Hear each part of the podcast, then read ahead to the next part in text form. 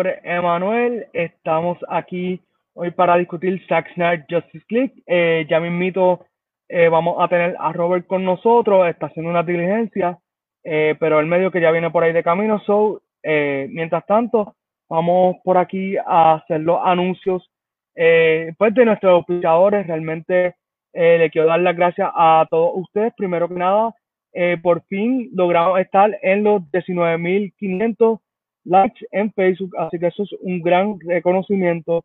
Eh, realmente nosotros celebramos esto en grande porque eh, hace un año atrás no pensábamos que íbamos a llegar a, a tanto número en tan poco tiempo.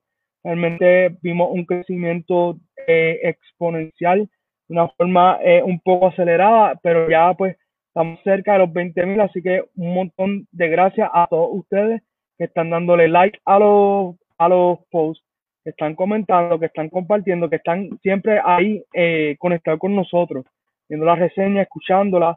Así que de verdad, un millón de gracias a todos ustedes. Eh, también le quiero dar las gracias a Postcon.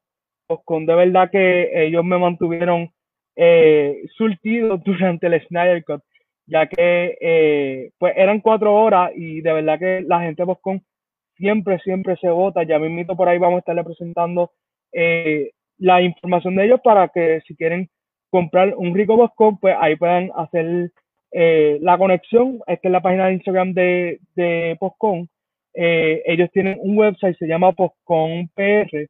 Así que ustedes pueden ingresar ese website y hacer su orden y les estaría llegando eh, una notificación de donde pues entonces se podrían eh, encontrar con las personas para que le hagan su delivery. Realmente de mis sabores favoritos está eh, dulce salado, eh, caramelo salado y café. Café fue el más reciente que probé y me gusta mucho. Así que nada, mi gente, se los recomiendo. Eh, por ahí tenemos a un primer comentario a Alexis de A Plus Reviews. Alexis es un gran colega. eh, él también hace reseñas. Es uno de los tipos más inteligentes que yo conozco en cuanto a esto del cine. So, de verdad, un placer siempre trabajar con él y pronto van a estar viendo un poco más de él. Así que eh, también quiero reconocer a A&R Creative, que mira, me tienen al palo, me tienen con Zack Snyder Justice League la t-shirt. Así que no sé si Cristina por ahí pueda poncharme eh, la, exacto, esa es la página de A&R Creative por eh, Instagram. Como pueden ver, por ahí pues tenemos imágenes de diferentes trabajos que él ha hecho. Esa t-shirt todavía está disponible, la de Zack Snyder Justice League, que es la que yo tengo. Está a un costo de 15 dólares hasta lo que viene siendo tamaño X large.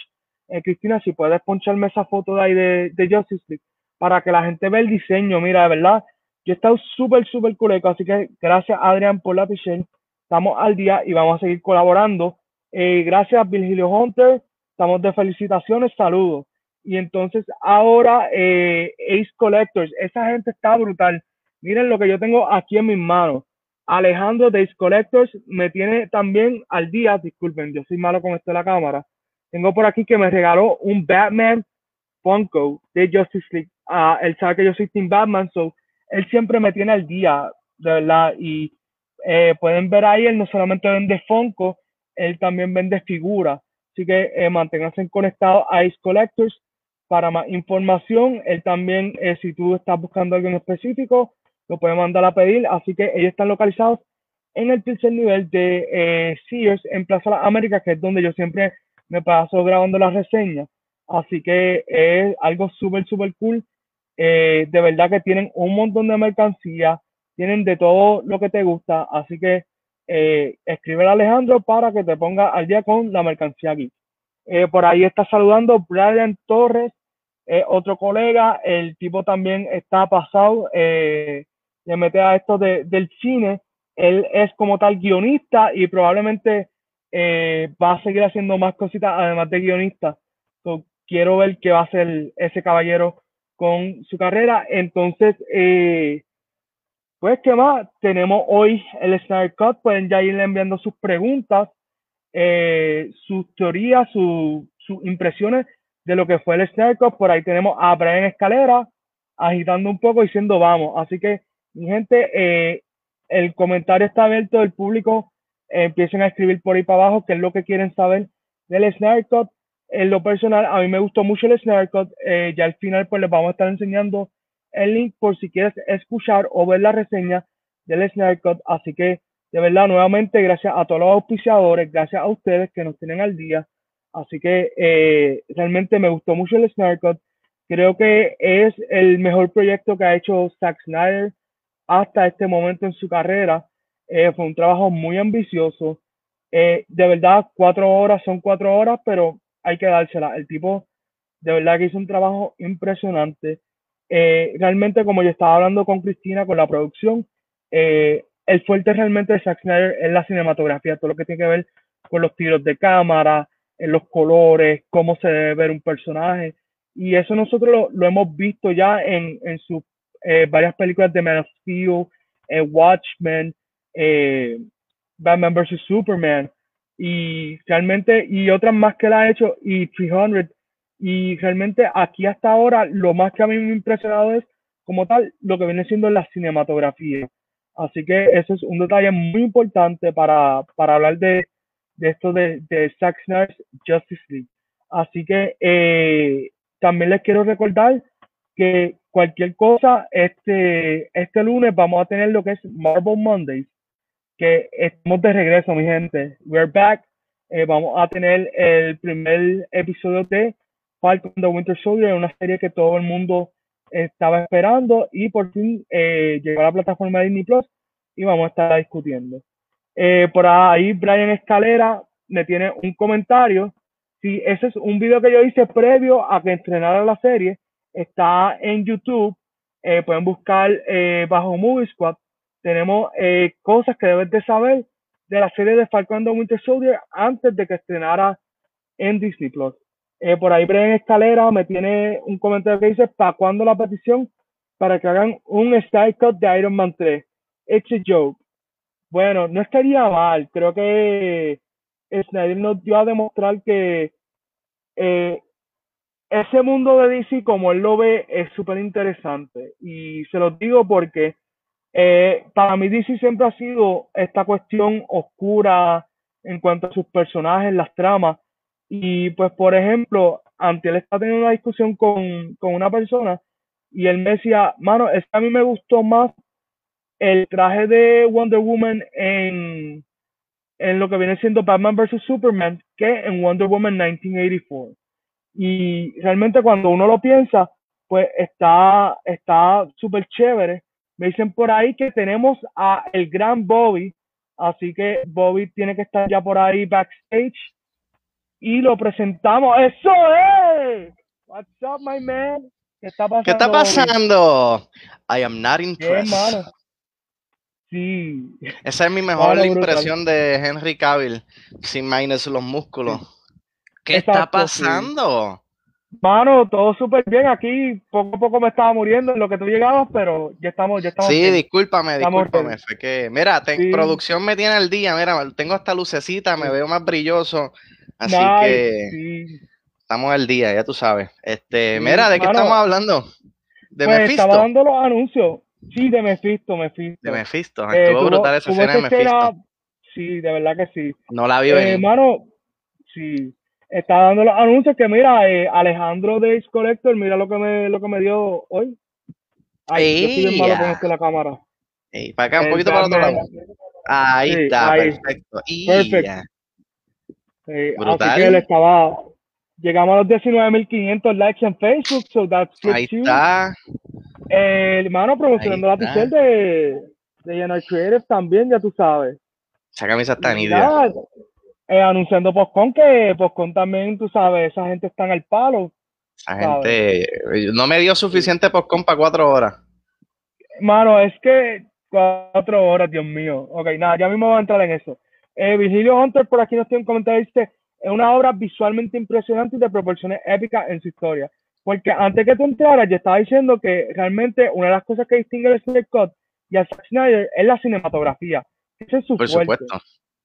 Definitivamente. realmente, lo hemos visto desde 300. sí, había una persona que me estaba comentando que realmente cuando uno se pone a pensar, hay una gran diferencia entre el traje de Batman vs. Superman de La Mujer Maravilla y el de Wonder Woman 1984. y que había gente que le gustaba más el de Batman vs. Superman, que era como un marroncito oscuro, versus el de 1984, que era como un rojo chillón, como bien llamativo, como que bien comic book, like que tú sabes que los cómics, tú puedes tirar cuanto color tú quieras y no hay problema. Pero cuando nos vamos a ser realistas, que es el, estilo de Zack Snyder, él dice, tú sabes, un rojo chillón en el medio del día tú no quieres que te vean. Y es como que that's too on the nose, you know, tú sabes. So, por ahí estamos. Mira, Marco de Postcon nos dice, hueva, Marco, ¿qué está pasando? Cuéntame. Saludos. Marco tiene que estar, olvídate, lo, loquísimo tomando órdenes para pa, el Snark, mano. eh, mano, Bobby, desde por ahí la pregunta de Brian Escalera. Dice, la pregunta seria para ustedes.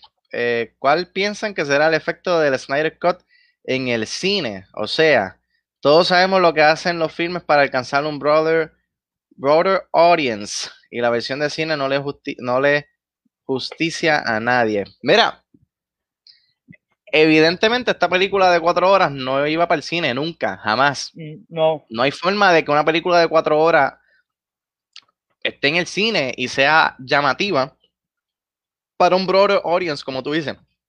Creo que en HBO Max es el perfecto lugar para que la gente pueda apreciar esta película y disfrutársela. ¿Por qué? Porque no estás obligado a tener que sentarte cuatro horas en una sala de cine para ver la película. O sea, tú la puedes empezar a ver, viste tres, las primeras tres partes, paraste, sigue al otro día o sigue más adelante en el mismo día. En la sala de cine, pues te ves restringido a tener que verla de corrido consecutivamente y si tienes que ir al baño o te surge una situación. La realidad es que cuatro horas en una sala de cine está fuerte. So, yo creo que. Sin los, trailers. Eso es sin los comerciales, exactamente. Esos cuatro horas se te convierten fácil en cinco horas. Y, está fuerte. Y además que no, no es costo eficiente tampoco para el teatro, porque mientras más larga es la película, menos proyecciones de la misma pueden poner. O sea, por eso fue que Avengers Endgame tuviste tantas salas abiertas con la misma película, porque pues la película duraba casi tres horas y pues tenían que ser, o sea, tenían que tener la mayor cantidad de, screenings disponibles para el público. En cuatro horas es bien, es bien difícil la cantidad de screenings que puede hacer por día. Inclusive, recuerdo que en California habían cines que estaban abiertos 24 horas cuando salió Endgame y estaban dando la película 24 horas durante el día. So, esta película no iba para el cine, eh, eh, es perfecta para HBO Max. Um, o sea, yo creo que eh, la audiencia está ahí sea, en el cine o sea en HBO Max, sea donde sea, la audiencia iba a estar presente y va a estar apoyando este proyecto y, lo hemos visto. ¿sabe? La reacción que ha recibido esta película en las redes sociales es impresionante y amerita que estos ejecutivos de ATT, de HBO Max, presten atención a lo que la gente está diciendo en las redes sociales. Hashtag Restore the Snyderverse. Claro. Eh, a mí de verdad lo más impresionante ha sido eh, la, la, lo que ha sido las críticas negativas de la película. Que por ejemplo tú me compartiste eh, lo de Entertainment Weekly, creo que fue, que le estaban tirando como que tierra a la película y yo como que... Mira. Tú estás en serio, mano. Como yo te mencioné, como mencioné en el chat y, sé que alguien, ¿verdad? Pues, pues, se justificó y pues eso es un caso aparte. Pero hay mucha gente que no le gusta el estilo de Zack Snyder. Hay mucha gente que no son fanáticos de Zack Snyder. Son, hay mucha gente que ya de, la, de por sí, cuando ven que la película es dirigida por Zack Snyder, vienen ya con el pie izquierdo. Vienen ya preparados a criticarla. Hay mucha sangre, hay, esto es muy oscuro, hay eh, eh, el slow motion. So, evidentemente, esta película, aunque es una película de los Justice League, tiene el estilo de Zack Snyder, como lo tuvo Batman vs. Superman, como lo tuvo Man of Steel. So, la gente que no le gustó esas películas, Man of Steel y Batman vs. Superman, ya, ya vienen con, esa con esa mentalidad de que, ay, pues esto va a ser más de lo mismo que a mí no me gustó en la anterior. Y muchas de las críticas negativas que he leído, que son la minoría, ¿sabes? Eh, eh, la, realidad es que ah, eh, lo más que, que, he visto es reacciones positivas y reseñas positivas, ¿sabes? Un sector mínimo el que está eh, criticando negativamente esta película. Y, si tú te fijas en los nombres, son las mismas personas que criticaron a Man of Steel y criticaron eh, Batman vs. Superman y criticaron 300 y criticaron eh, Dawn of the Dead y criticaron todas las películas que él ha hecho. Claro. So, yo creo que eh, a él no le importan la, esas críticas negativas, siempre van a estar ahí porque son críticas que él siempre ha visto a lo largo de su carrera. A él lo que le importa es dos cosas. Número uno, que esta película salió ya, ya de por sí, que esta película saliera, es un triunfo para él y para la fanaticada. Que su visión, ¿sabes? Porque nosotros hemos tenido miles de Director Scott y miles de Extended Edition. Mira, Lord of the Rings tiene seis películas que son extended. Pero nunca habíamos tenido una película en donde la visión original del director, a petición de la fanaticada, saliera a la luz pública y que fuera disfrutada por el público. Eso ya, eso ya de por sí es un triunfo. Y segundo, él está más pendiente al feedback positivo, que es lo que predomina en las redes sociales, que el feedback negativo, porque el feedback negativo siempre va a estar. ¿Sabes? El cine es subjetivo. Te puede gustar y no te puede gustar. Oye, y si no te gustó la película, fantástico, no hay ningún problema. Si tú crees que la versión del 2017 es mejor que esta película que tuviste, ok, pues eh, esa opinión se te respeta. o sea, te toca a ti justificar por qué. Siempre y cuando me vengas con una justificación de que por qué esa película te gustó más que esta película, no hay problema. Pero no me vengas a decir, a mí me gustó más la del 2017 porque era comedia, era light, habían colores bonitos, habían chistecitos, porque a mí no me gusta eh, eh, eh, los, los, dark y los gritty y la sangre y oh, oh, a mí no me gusta, porque sabemos que ese es el, estilo y la visión que Zack Snyder no solamente trajo para el DCEU, lo ha tenido a lo largo de toda su carrera. De su carrera, sí.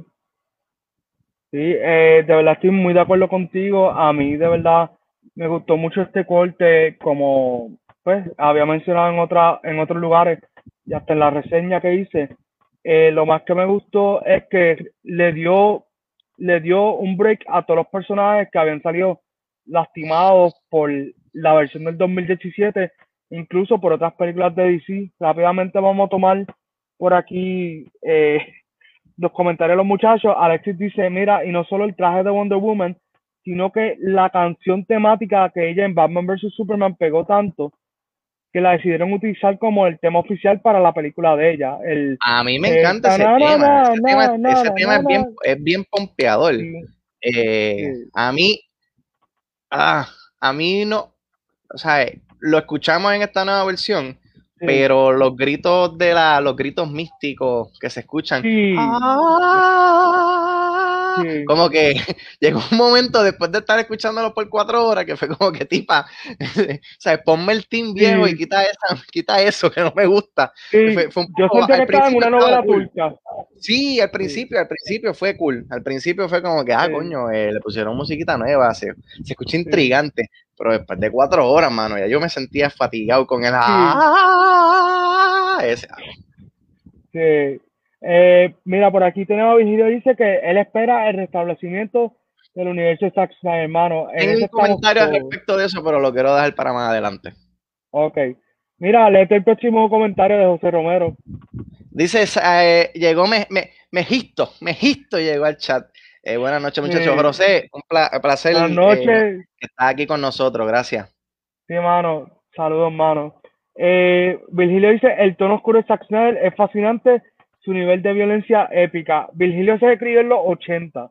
So, hay que, bueno, más o menos por ahí. So, básicamente, él tiene todo este background de las películas que eran nitty gritty y que Steven Seagal y toda esa cuestión, que eran películas que había sangre y, y, era como si nada, tú sabes, era el, el pan de cada día. Ahora pues estamos más, más restringidos. Está, está, está bien brutal que tenemos estas películas de Marvel, del MCU, que son en un tono más, más tranquilo, un poquito más light, o sea, un poquito más suave. Obviamente, pues, llega el momento en que, pues, ese tono... Se complican las eh, cosas.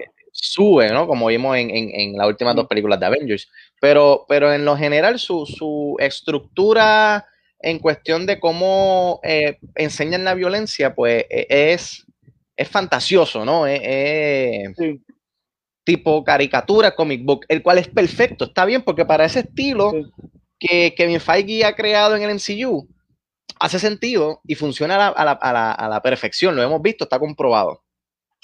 Pero también está brutal que tenemos estos personajes de DC que ya por lo general, by default, son, son, de, son más oscuros, ¿no? Su, su historia, sus orígenes son un poquito más oscuros, son un poquito más greedy, un poquito más crudos. Que tengamos esta película donde la violencia se, se presenta de una manera realística, si eso hace sentido lo que estoy diciendo. ¿Sabes? Que, que, si el tipo te mete con una hacha, te va a picar por la mitad y va a salir la sangre por todos lados. Y, y está cool que, ¿sabes? Es, e, es, llamativo para diferentes clases de, de, audiencia. Estas películas de Marvel quizás tú la puedes compartir y la puedes disfrutar con, eh, con tus hijos, con personas, ¿verdad? Eh, eh, de edad media, ¿sabes? Eh, menores de edad.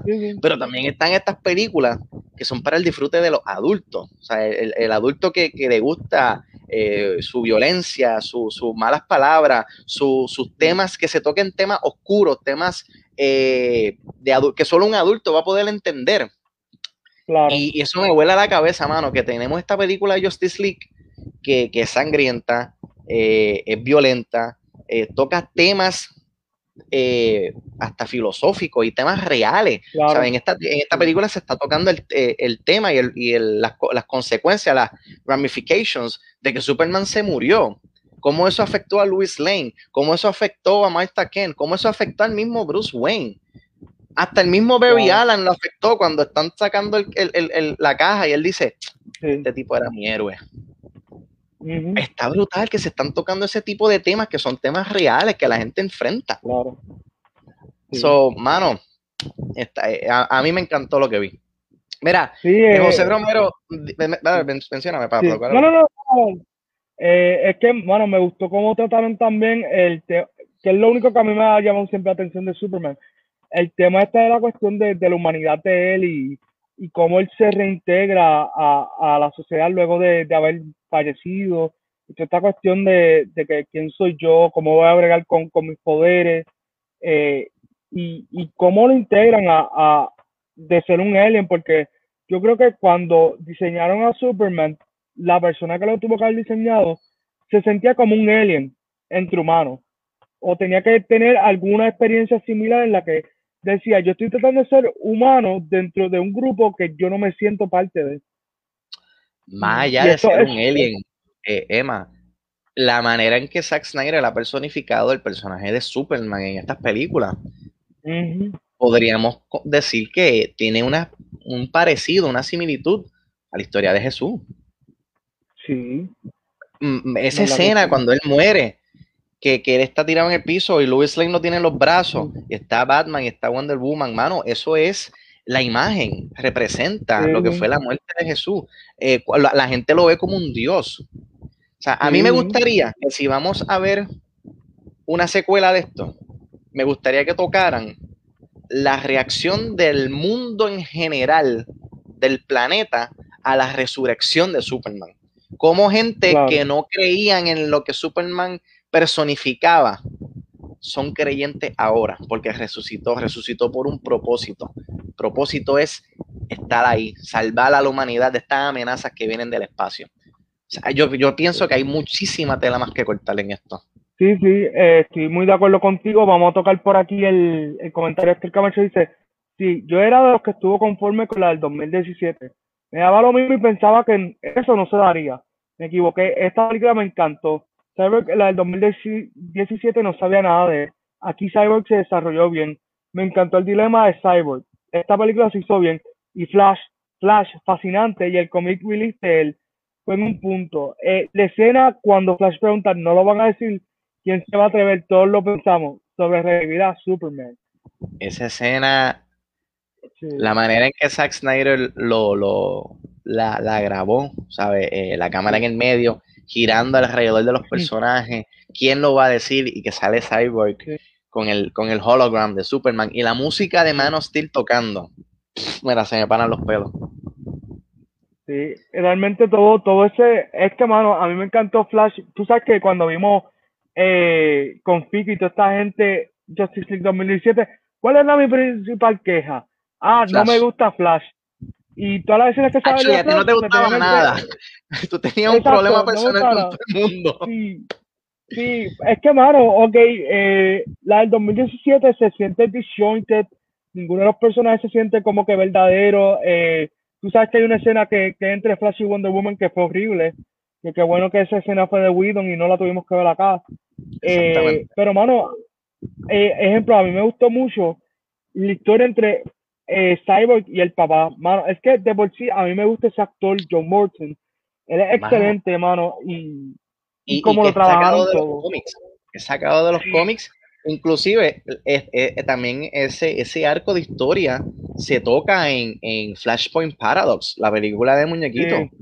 Esa relación, esos roces que hay entre, entre Cyborg y su padre, y más por el hecho de que Cyborg no, no, no, puede comprender y no puede entender lo que su papá hizo, que su papá no fue que, que lo, sí, en sus ojos, pues lo convirtió en un monstruo, pero él lo hizo para poder preservar la única vida de su familia que, que le quedó porque su esposa murió y él no podía vivir en un mundo donde su esposa había fallecido y su hijo también. So, él tenía que, que mover cielo, mar y tierra por salvarle la vida a él. Obviamente, pues más adelante, pues él comprende y él, y él, él conoce cuál es su verdadero propósito eh, como cyborg. Y, pero pero el, el, rumbo que toma la historia, la manera en que lo van desarrollando poco a poco, mano, mejor no puedo haber quedado.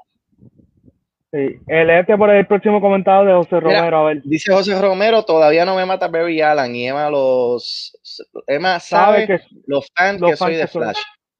Hay algo que aún no me gana como fanático. Aunque hubo una escena al final que me encantó, todavía no siento que le hace justicia al personaje. Mira, a mí me gustó muchísimo más este Barry Allen del que vimos en el 2017. En el 2017 era un payaso, era un inmaduro, era no quiero decir la palabra, pero empieza con, con P. Era un, era, un imbécil. La manera en que lo personificaron en esa, en, esa película. Pero en esta versión es un cambio completo 360 grados al personaje de, Flash y Barry Allen. Inclusive, eh, ahora yo estoy más pompeado por ver la película de Flash con, con el Miller, porque siento que, el tipo se, ganó el respeto y la admiración y, le, y le o sea, a mí me gustó lo que yo vi de Flash en estas cuatro horas, que lo que vi en tres, cuatro, cinco seasons, whatever lo que vayan de The Flash, la serie de televisión con Grant Austin. Eh, y, yo creo que el, director que tiene la película de Flash, que es Andy Muschietti, que es el director de las películas de It, le va a brindar justicia al personaje. Él, él va a saber cómo desarrollar el personaje en esa película para que al final, para que la película sea memorable. Olvídate de que si va a salir Michael Keaton, Ben Affleck, el corazón de esa película va a ser Flash. Va a ser Flash. No, y, yo estaba leyendo hoy que supuestamente eh, varios de los directores que han estado en DC se han comunicado con Zack Snyder cuando van a hacer sus películas. Así que yo entiendo que Andy, de, de una forma u otra, tiene que haber hablado con, ya con Zack Snyder y, y haberle ese caso cuestionado o preguntado sobre algunas cosas. Así que ahora yo sí puedo esperar un poquito más de, de la Flash de Andy Muschietti porque tras que Andy es un buen director y, y me gusta lo que ha hecho, eh, mano, tú sabes, hay, hay mucha tela para cortar. Eh, y nada, vamos a ver qué, Lo más que me encantó, lo más que me encantó fue cómo él, él, él, trabaja ya con el Speed Force y con, la, y con, con el poder que él tiene de, de, poder virar para atrás el tiempo. En esta él lo hace por par de segundos. Lo hizo cuando está reviviendo a Superman y obviamente al final cuando se, eh, se, se echaba todo. So, eh, él ya sabe, está cool porque ahora va a ser sentido cuando veamos la película de Flash. Cuando él empiece a utilizar estos poderes, va a haber una coherencia y va a haber eh, un sentido de continuidad, porque lo vimos en esta película. Sí, mano, eh, por aquí tenemos a Virgilio que dice, Superman regresó más agresivo, más cambiando la agresividad la batalla final, es notable. También nos dice, aquí Flash es menos patético y hace el trabajo en esta Justice League. Eh, que es lo que estábamos hablando, punto. Él, él aquí sí se sintió como un superhéroe. Y también cambió un poco la forma de correr porque en el 2017 él corría como que súper al garete y acá pues por lo menos se veía un poquito más coherente. Sí, eh, todavía sigue corriendo un poco al garete, pero yo creo que eso tiene que ver con, con, con, con el poder. yo lo que pienso es, yo lo que pienso es que él no puede controlar su cuerpo a la velocidad que va. Y por eso es que a, veces él corre bien, a veces corre el garete. Eso, eso, está, eso está diseñado por, por eh, eh, no, eh, no, no, es, no, es, no es por equivocación. O sea, no es que el tipo actor, es Ramírez, no sabe correr. Yo lo que pienso es eso. Yo lo que pienso es que él, a la velocidad que él va corriendo, todavía él no ha podido manejar y tener control sobre su cuerpo. Por eso es que todavía hay veces que él se tropieza o, no, mide bien y se, cae. Es por eso, porque él todavía no ha podido eh, controlar y, manejar su cuerpo a la velocidad que él va corriendo. Si esa es la, o sea, no lo tienen que decir eh, eh, en la película, a lo mejor lo dicen. en una escena. Exacto. Una escena que, que, lo, que lo muestre, no tienen que decirlo, sino que una escena que como que corrió bien y le de antes como que ha mejorado y ya. Exacto, y ya, pues, o sea, yo creo que, eh, yo lo quiero pensar de esa manera, que es que la velocidad que él va, él todavía no tiene la experiencia ni los años en su correa de ser Flash, y él todavía no, él, mira, él apenas aprendió a, hacer el, el, Speed Force y a poder virar para atrás el tiempo. So, yo creo que eh, eso quizás es algo que Andy Muschietti pueda trabajar en su película, como el personaje al principio de la película sigue corriendo igual del garete, pero al final, cuando él ya ha podido dominar ese poder, pues ya entonces empieza a correr un poco más uniforme. Claro. Eh, por aquí tenemos a Adrián Armando que dice, yo me quedé con ganas de más. Y todo el mundo, yo, creo que también. con ganas de más. por supuesto. Eh, yo creo que está ahora de parte de nosotros los fanáticos, escribirle a Warner, a toda esta gente, mira, eh, Restore Cyberverse queremos más porque... Más allá de escribirle a Warner Brothers, más allá de, de, enviar un avión con una pancarta que diga Restore the, Snyder, Snyderverse, más allá de cualquier cosa que la gente pueda hacer en social media, yo creo que lo más que le, la, pieza de evidencia más grande que Zack Snyder puede tener para, para llevarla sobre la mesa de estos ejecutivos de HBO Max, Warner Media, ATT, es la cantidad de personas que se suscribieron a HBO Max y la cantidad de veces que vieron la película. Claro. Me parece bien irónico que hay gente que por mucho tiempo, sí, el Snyder Cut, estamos viendo justicia, hashtag release the Snyder Cut, sí, vamos a verlo, queremos verlo, y terminen viendo esta película de manera pirata. Eso, eso da vergüenza. Si, si, eso es eso te estás contradiciendo. Entonces, tú realmente no querías ver el Snyder Cut. Tú lo que estabas era buscando pautas en las redes sociales y, uniéndote a lo que estaba cool en el momento y lo que estaba trending. Porque si tú realmente querías ver, a ver esta película y realmente querías apoyar el movimiento y realmente querías que existiera el mínimo, la mínima oportunidad de que Zack Snyder pudiera regresar, tú pagabas tu mes de HBO Max y la veías legalmente. Es lo único que es lo único. Olvídate de que si está trending, olvídate de que si hay un millón de tweets ahora mismo que diciendo Restore the Snyderverse. Eso no vale para nada. Sí, quizá un poco. Eso, eso funcionaba para esta película, para el release de Snyder Cut. Pero ahora no, porque ahora ellos tienen evidencia concreta evidencia eh, visual, audiovisual, que números estadísticos que dicen, mira, tanta gente se suscribió, tanta gente vio la película. Claro. Eso, eh, de eso, eso es lo único que va a salvar el Snyderverse. Es lo único que, que nos pueda decir, que les pueda decir a ellos, mira, realmente hay una base de fanáticos fieles que quieren que esto continúe. Vamos a intentarlo. Es lo único. Es verdad, estoy de acuerdo contigo. Por ahí tenemos a José Romero, dice, eh, la manera en que corre Flash aún me da risa, pero es por lo que estamos hablando que queremos pensar que es que están desarrollando el personaje. Pero bueno, hablemos de Nightmare. Solo diré, wow. Mano, esa es mi, escena todavía favorita de toda la película. Eh, esa secuencia del Nightmare. Eh, a mí me encanta, de, al final. Al final sí, sí. Porque eh, Cyborg tiene una visión del Nightmare también. Claro. No, no, no, pero ok.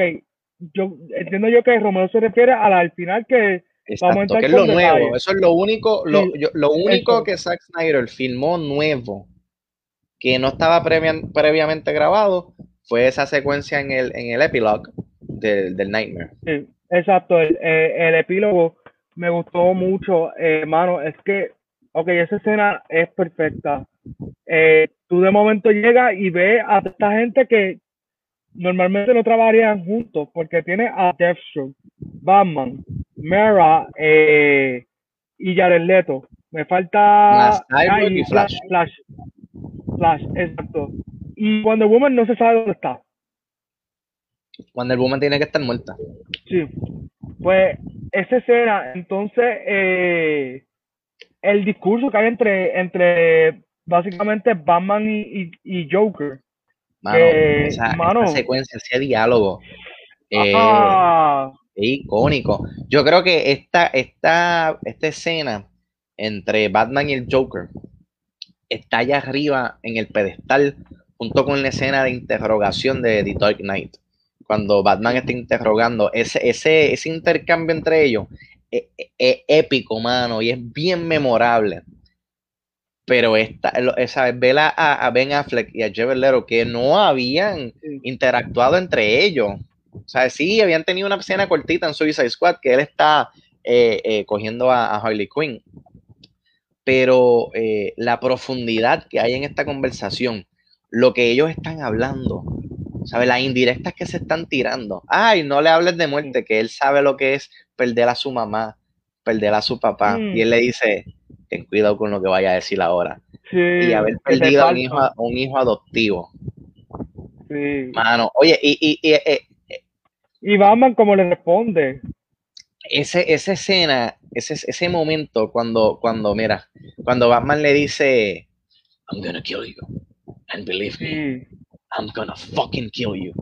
Mano, ¿sabes? Ahí demuestra las ganas, las ganas que tiene este tipo de ahí mismo matarlo con sus propios puños y ya salir de ese problema, pero él sabe que no lo puede hacer porque él lo va a necesitar para poder arreglar todo este revolú que está pasando en su, eh, eh, en su alrededor, hermano. Eh, no, definitivamente, mano, a mí me gustaría y yo sé que Zack Snyder está viendo esto. Saludos a Zack Snyder. Saludos a Zack Snyder. Cuando a Zack Snyder le digan, porque yo, yo pienso en lo personal, no es una pregunta, no es, no es si no es si le van a dar la oportunidad, es cuándo le van a dar la oportunidad de hacer Justice League 2. Que lo único que a nosotros como fans nos falta por ver, porque ya vimos a Darkseid, lo único que nos falta por ver es a Joker asesinando a Robin. Más nada. Y aquí hay mención y hay indirecta de ese momento. Cuando él le dice, mandaste al Boy Wonder a hacer el trabajo de un hombre. Y por eso, fue esa línea esa línea quedó demasiado. No, y, y cuando le dice, no, pero es que cuando yo tenía a Harley Quinn en mis brazos, me dijo que, te matara. Y yo como que, esa, esa escena yo estaba gritando. La tensión es bien palpable. ¿Y sabes qué es lo brutal de todo? Esa escena en un cine, papo, si hubiese caído. Esa escena ¿Ustedes, quieren, ¿Ustedes quieren saber un secreto? I mean, yo no estaba ahí en el set, yo no estaba, ¿sabes?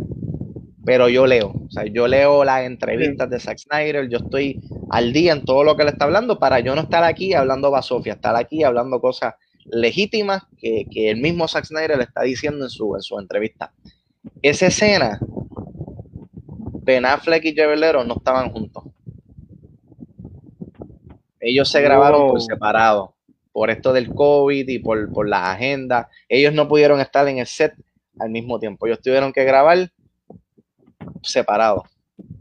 Y no lo parece, no lo parece porque la, la, la, la química, la dinámica entre ellos dos es palpable, brother, es palpable, se siente la tensión que hay entre ellos. Sí.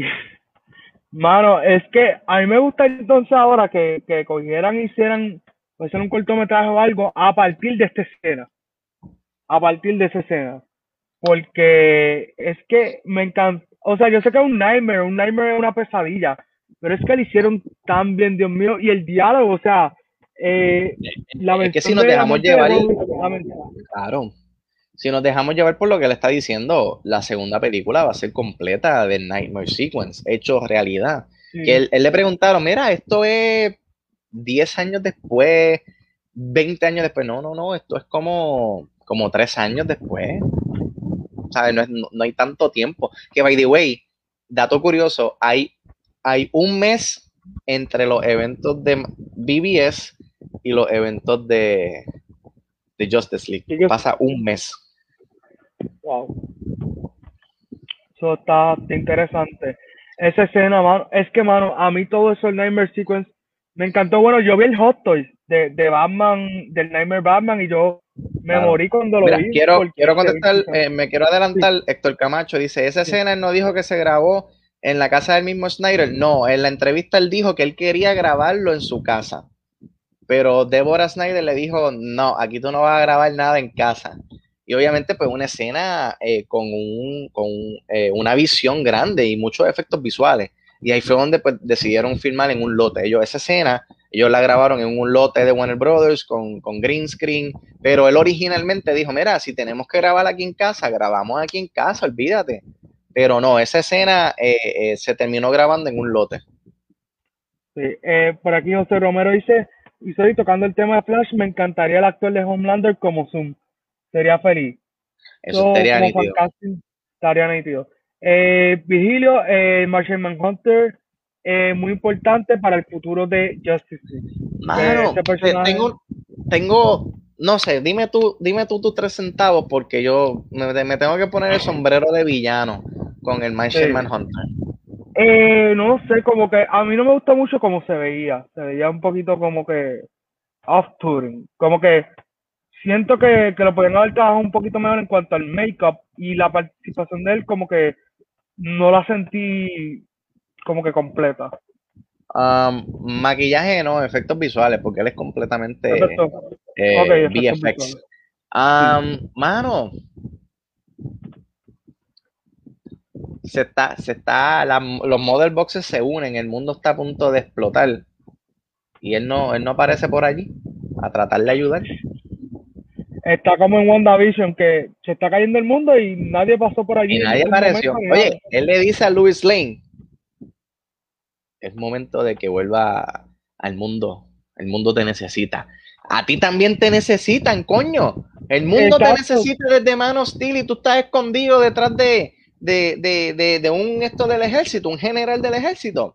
Y después te escondes detrás de Martha Ken para sacar a, a Louis Lane de la depresión y que vuelva a vivir ¿Y tú qué? Pues, te necesitamos peleando. E, está cool, es, un, es, un, easter egg cool para que los fanáticos digan, wow, mira, Martian Manhunter ha estado todo este tiempo en nuestras narices y no lo sabíamos, qué nítido. Pero al final, oye, dato curioso, esa escena al final originalmente era Green Lantern, era John Stewart. Mm. Lo que pasa es que el estudio le dijo, mira, I'm sorry, pero no puede usar a John Stewart el cual yo entiendo, porque si tú estás desarrollando una serie para HBO Max de Green Lantern, donde va a estar John Stewart, pues obviamente no va a tener a dos actores diferentes haciendo el mismo papel. Y, evidentemente, si existe la mínima posibilidad de que venga un, Zack Snyder's Justice League 2, pues va a haber falta de continuidad, ¿me entiendes? Claro. Yo prefiero lo que, ¿verdad? Lo que él hizo presenta a Martian Manhunter, le establece a Martian Manhunter, de ahora en adelante Martian Manhunter es una pieza esencial para no tan solo la historia, sino para el desarrollo de los personajes. Y entonces si haces Justice League 2 y ya tienes la serie de Green Lantern, pues quizás puedes, me, sigue, hacer un crossover con ese Green Lantern de la serie en Justice League 2 o Justice League 3. Por aquí, Amanda Rolón dice, siento que fue mucho más memorable We need more DC movies like this. Estoy de acuerdo. Palabras con luz. La pesadilla del futuro es fenomenal, Virgilio Hunter. Eso es cierto. Nada, Cardona, pregunta. La promoción anterior decía United Seven. Era Batman, Wonder Woman, Flash, Aquaman, Cyborg, Superman y Martian Manhunter. Entiendo que sí. Ah, no. Originalmente era Green Lantern.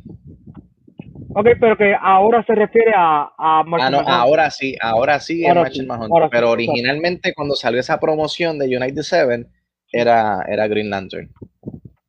Eh, ok, pues estamos ahí cuadrados. Eh, Pedro Torres, eh, seré franco, el estudio no quería que filmara nada nuevo. Una de las reglas para hacer el Snyder Cut fue que el estudio dijo que no se realizaría ningún tipo de rodaje y luego, por supuesto, grabé cosas de todos modos, Zack Snyder. Que eso es lo que hablando. Hoy en una entrevista, exacto. Él, él, quería, él, él, siempre lo, lo, dijo desde que comenzó la promoción y desde que se, se supo que, que Javier Lero regresaba como el Joker, es que eh, él le debía a la fanaticada ese, ese, ese um, encuentro y esa dinámica y esa conversación entre Batman de Ben Affleck y Joker de Javier Lero que nunca se dio. So, eh, ameritaba, ameritaba. No, no aporta, o sea, esa secuencia si esa secuencia no hubiera estado en la película, como quiera la película iba a estar brutal, porque no le, no le quita ni le suma nada a lo que anteriormente habíamos visto. Pero sí, está súper nítido y, y setea, ¿no? Lo que posiblemente pueda suceder en una segunda película, porque por ahí lo dice, lo dice Amanda Rolón, se siente como una premonición y el mismo Batman lo dice. Yo siento que tuve una premonición, yo estaba aquí y Flash, Barry Allen dijo que Louis Lane es la, es la clave, es la, she's the key. So, eh, es, una premonición que le está teniendo. Y al igual que fue la premonición que tuvo Cyber cuando el Model Box le enseña lo que va a pasar si tú revives a este tipo que está muerto. Sí. Eh, por aquí tenemos a José Romero. Yo pensaba que era Bill Lantern, pero para ser Cien Martian, que es lo que acabamos de hablar. Pedro Aurora, tarde, pero llegué. Saludos, Pedro. Saludos. Eh, el tipo está pasado, él me, él me llamó, él me escribió, loco, tenemos que hablar de la película y pues ya tú sabes, hoy está aquí. Eh, bueno. este, el comienzo dice Martian Manhunter es bastante desconocido, de hecho yo solo supe de él apenas como un año o dos, sería chévere una buena introducción de este personaje, dice que es de los superhéroes más poderosos que se puede ir de tú a tú con Superman. Mira, yo vengo viendo Martian Manhunter desde la serie animada Justice League en Cartoon Network. Eh, yo por lo menos no vi Supergirl, esa serie para mí no existe eh, solamente los crossovers que han hecho, pero Martian Manhunter era un personaje muy clave en esa serie y como dice Yashira Martorell en Supergirl es bueno Martian Manhunter, él es un, ally de, de Supergirl. So, hay que ver cómo lo, lo van a incorporar ahora en el universo de, de Estoy totalmente de acuerdo. Yo creo que eh, además, o sea, no es como como Flash, eh, Superman, Batman, Wonder Woman, que ya la gente conoce eh, sus orígenes, por lo menos tienen una idea básica de, del origen de los personajes, Martian Hunter eh, es básicamente un desconocido. So, si, si, no, si vienen cuatro horas más de película, que le den una escenita explicando ¿verdad? sus orígenes, y no tan solo eso, que expliquen por qué él estuvo todo este tiempo escondido y no, o sea, ¿por qué él no salió? O sea, ¿por qué él no se reveló ante la humanidad cuando lo necesitaban? Mira, quiero leer el próximo comentario, José Romero. Dice, hablemos de Darkseid, escena de la pelea de él. Esto obviamente está hablando de la, de la eh, lesión de historia de lo que pasó en el pasado. Eh, fue buenísima, me chocó que no trató de invadir cuando abrió el portal y se fue Steppenwolf decapitado porque tenía miedo, estaba cagado. Está viendo al Kryptonian que eh, él lo daba por muerto, eh, lo está viendo lo, lo, lo, lo, violento que está este tipo, él dice, mira, yo no me voy, yo no, o sea, yo, yo, me, yo me voy a echar para atrás, yo voy a cejar, yo voy a cejar este portal y yo me voy para atrás a tratar de, de, jugar al ajedrez y ver cómo yo voy a mover mis fichas, porque ahora mismo no me conviene, porque me van a decapitar a mí también. Eh, esa escena de, la, de la historia, de, la gran guerra, de la era de los héroes contra la invasión de Darkseid, mano, es, es uno de los highlights de la película. Yo recuerdo cuando la vimos en el 2017, yo siempre pensé, aquí falta algo. Aquí hace falta algo. muy corta. Demasiado muy, corta y, se, sentía como como cuando, cuando mami me picaba la, el pollo y me lo daba en la boca. Toma, ah, no tengo que pasar el trabajo. Eh, se sentía bien, había mucha exposición, eh, mucha explicación también. Aquí no, aquí toman su tiempo explicándote quién era Darkseid, explicándote que, que, que las Amazonias y, y, los Atlanteans, que, que, a los Atlanteans antes de que tuvieran que llegar al agua, cuando ellos todavía estaban en la Tierra, se tuvieron que unir y se tuvieron que unir aliados del espacio, y ahí se ven a los Green Lantern, y se ve esta batalla tipo los The Rings, bien brutal mano, tú sabes, e, eso nada más ameritaba un capítulo completo. 20 minutos de la secuencia completa. porque de verdad que visualmente, y ver a Darkseid joven, porque todavía no es el Darkseid en todo su apogeo, en toda su, su máxima expresión.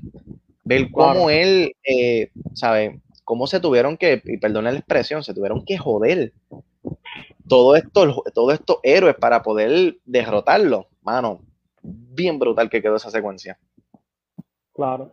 Eh, por aquí tenemos a Juan Rosado dice, originalmente no era Green Lantern, era Mephisto y lo saben.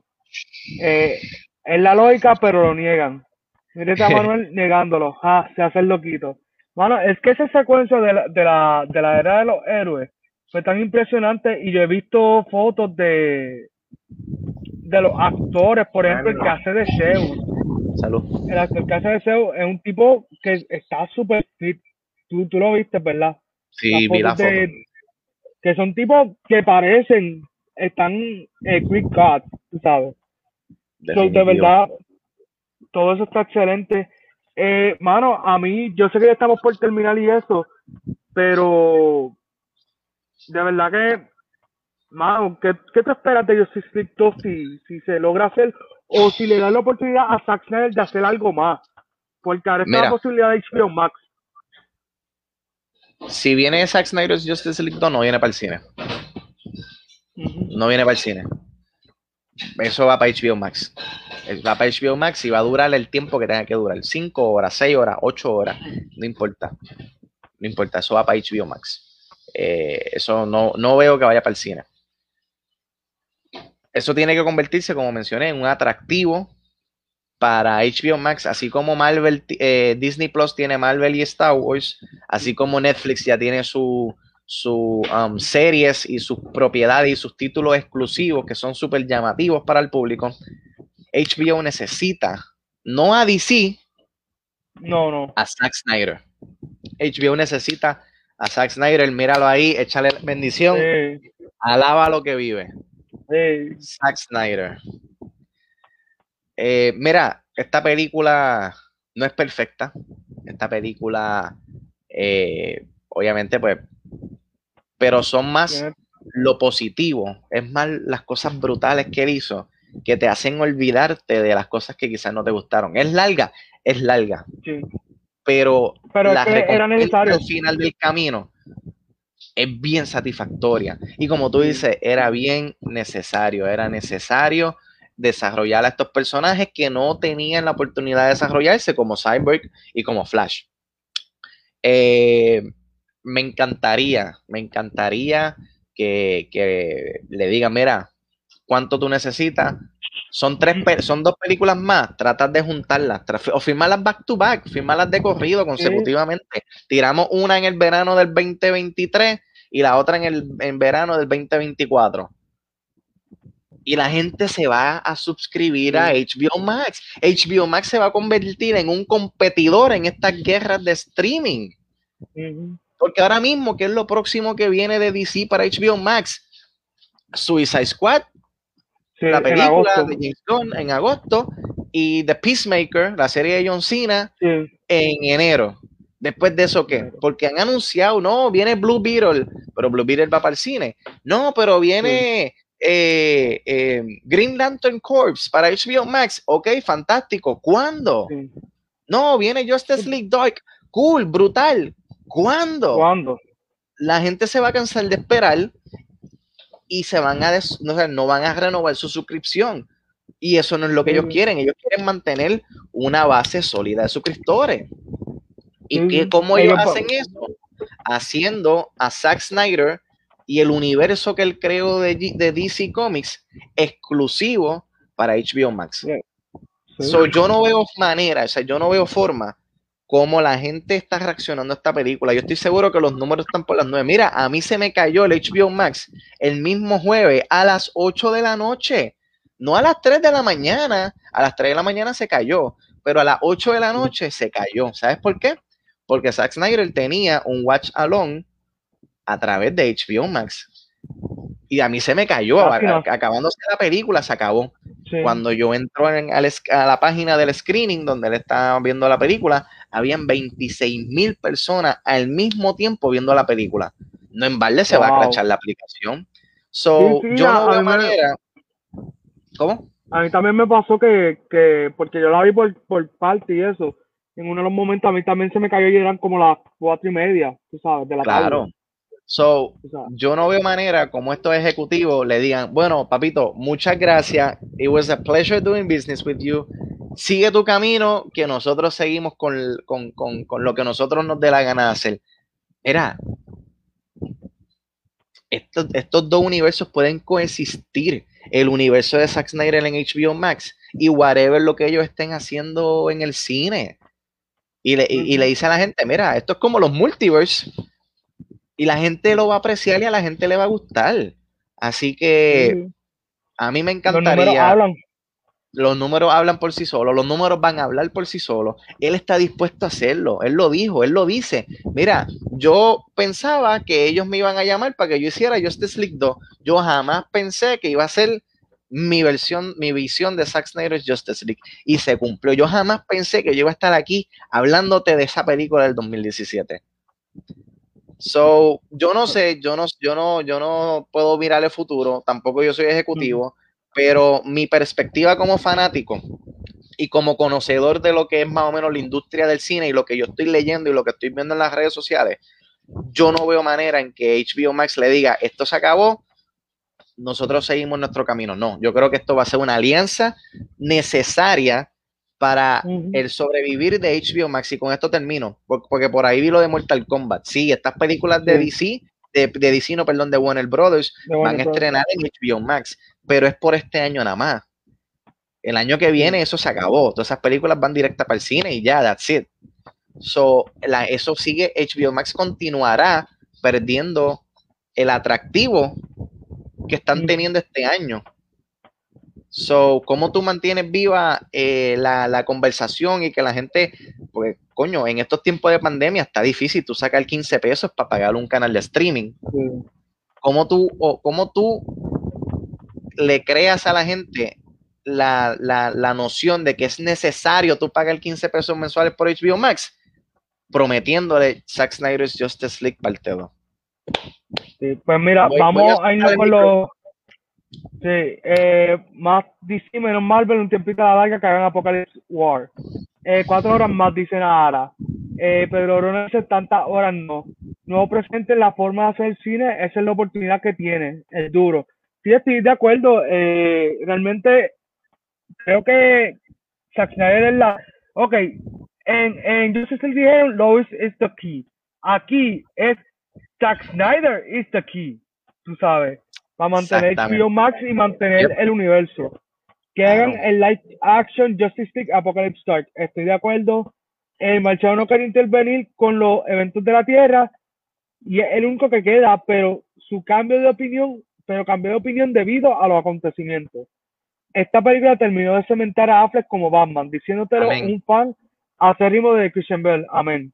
Yo, soy el desarrollo de Cyborg quedó bueno, pero el de Flash aún no me convence, en mi opinión, y Flash para mí ha sido uno de mis héroes favoritos. Tranquilo, eh, Pedro, que para eso es la película el año que viene. Exacto. La película se supone que, perdón, ayuda a cementar lo que es el personaje de Flash eh, Héctor Camacho, lo triste es que Cavill y Affleck parece que están en veremos para al menos proyectos individuales. Yo estoy seguro, yo estoy seguro que si Zack Snyder lo llama a todo el elenco y le dice, sí. me dieron la luz verde para hacer la secuela, toda esa gente va a decir que sí. Toda esa gente va a decir, hasta el empezamos? Hasta, el, hasta el janitor que estaba limpiando y mapeando, él va a decir que sí, todo el mundo va a decir que sí, porque, eh, ¿sabes? Lo que Zack Snyder estaba creando con estos personajes, genuinamente era algo bien especial. Eh, por aquí Amanda Roland dice, we need more DC, eso es verdad. Eh, José Romero dice Titan Season 3, eso hay que ver cómo lo desarrollan. no la he visto, Titan, estoy loco por verla. Sí, no sé, no sé. Season 2 dicen que está bueno. Yashira dice, Mortal Kombat. Mortal Kombat. Sí, esa película, mano, que dame tu, tres centavos de eso. mira, yo creo que va a ser la primera adaptación de un videojuego en mucho tiempo que va a dejar mucho de qué hablar y que va a satisfacer a la fanaticada hardcore de Mortal Kombat. eh, porque últimamente las adaptaciones de, al cine de videojuegos han estado bien flojitas, pero yo creo que esta es la que va a cambiar la suerte. Tiene todo a su favor, porque es una adaptación fiel con los fatalities. O sea, no había forma, ah. ya, ya, ya se intentó hacer una película de Mortal Kombat para niños. Hay, hay gente que la, que, la adoran. Hay otra gente que eh, you can do mm. Como dice Superman, I'm not impressed. A esta película viene, no pun intended, a matar. Estoy loco por verla. Sí. Yo también eh, creo que esta película, como tú dices, va a dar mucho de qué hablar. Eh, Mortal Kombat, 16 de abril, eh, estrenó en HBO Max y Cine, anuncio no pagado. El que lo que le faltó fue ponerle la música correcta. Eso viene para la película. exacto, ese es el secreto, eso es para la película, eso tú no lo puedes tirar en el trailer. Pero nada, gente, ya estamos. No, no, exacto, que la, sorpresa es que, que, tú estés en el cine o en HBO Max y que empiece la musiquita ahí de Mortal Kombat para, volar, volarnos la cabeza. pero nada, mi gente, eh, ya estamos cerrando aquí. Bobby tiene otras cositas que hacer, yo también, eh, Cristina también. So, vámonos con los anuncios. Eh, este lunes volvemos eh, con Marvel Mondays. Eh, vamos a estar hablando del primer episodio de Falcon and the Winter Soldier. Vamos a estar entrando en detalle sobre lo que pasó en ese primer episodio. Tienen sus preguntas, teorías y dudas. también queremos recordarle que nosotros tenemos un canal de YouTube y tenemos también Spotify, que este video va a estar luego disponible en YouTube y también se va a subir a Spotify y también puedes encontrar en ambos canales eh, lo que son pasadas eh, reseñas. ¿Ves? Ya tenemos ahí las reseñas del, de Zack Justice League que la pueden ver también si quieren estar listos para lo que es el lunes con The Falcon and the Winter Soldier. Tengo un video que dice lo que debes saber de The Falcon and the Winter Soldier, que eso lo hice antes de que estrenara la serie y pueden ver eh, otro, otros videos que vamos a ir estar subiendo poco a poco.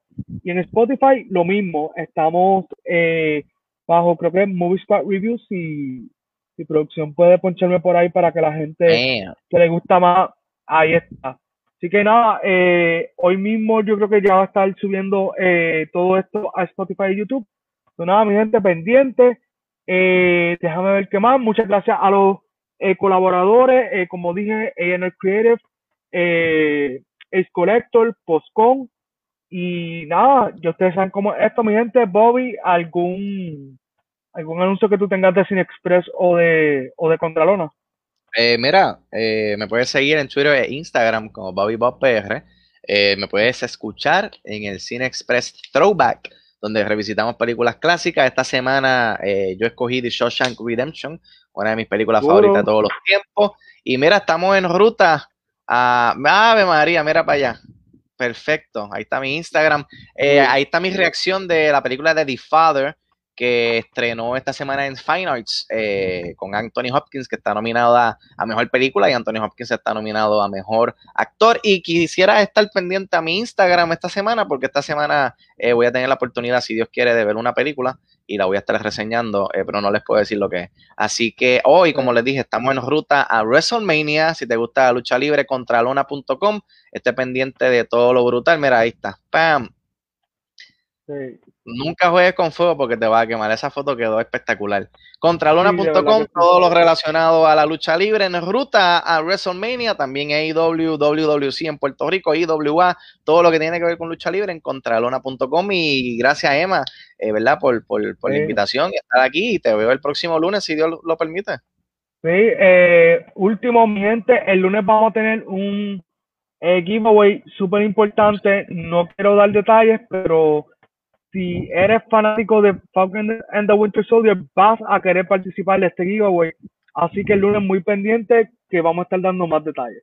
Así que eh, nada, mi gente, eh, esto ha sido todo por hoy. Eh, nos vamos con la bendición de Papi Snyder. Así que cuídense, mi gente, y nos vemos el lunes. Yeah.